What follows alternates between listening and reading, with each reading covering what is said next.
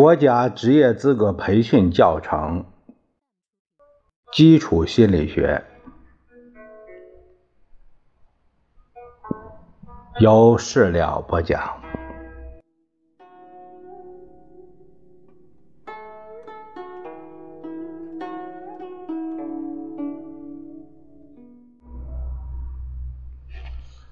我们这一节看看第一章，呃，第四单元。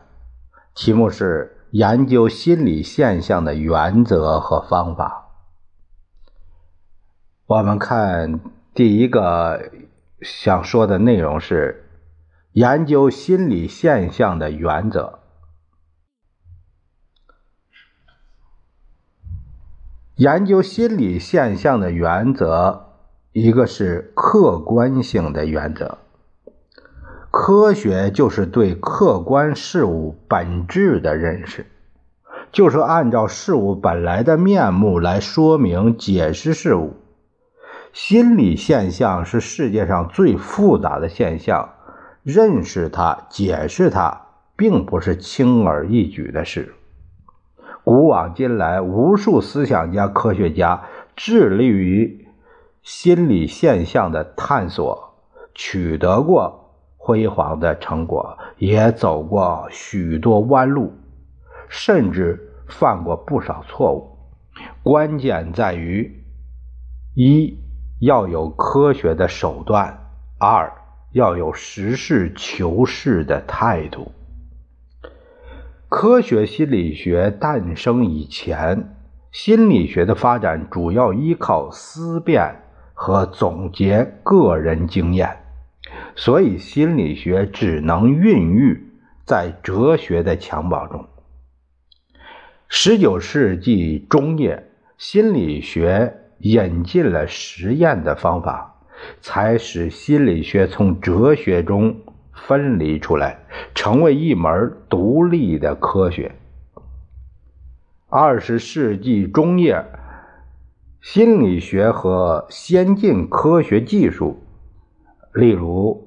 和计算机科学结合，使心理学获得了长足的进步。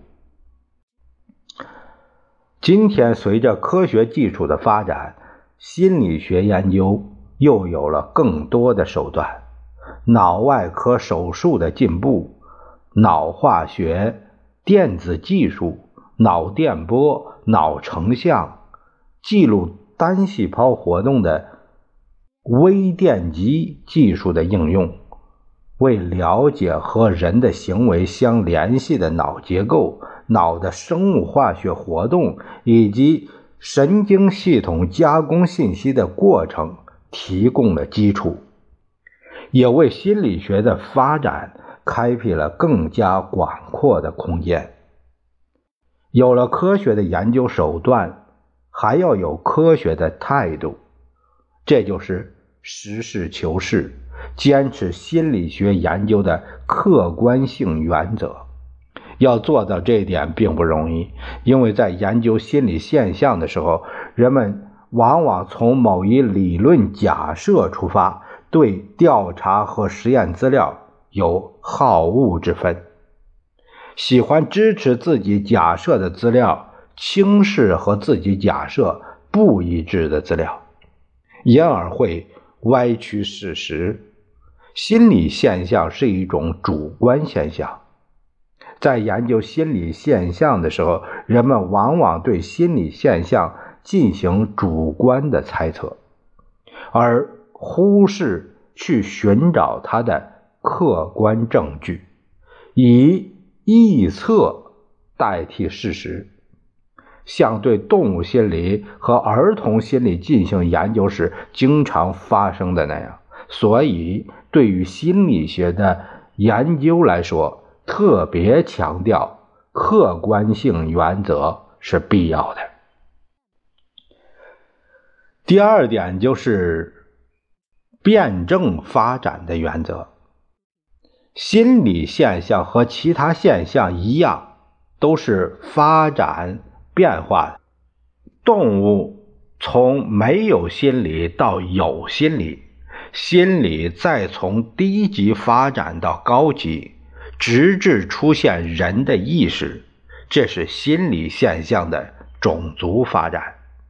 人从出生，历经幼儿期、学龄期、青年期、中年期，最后到老年期，人的心里也有一个发生、发展和成熟、衰老的过程，就是同一心理现象。例如，人的需要也是发展变化的。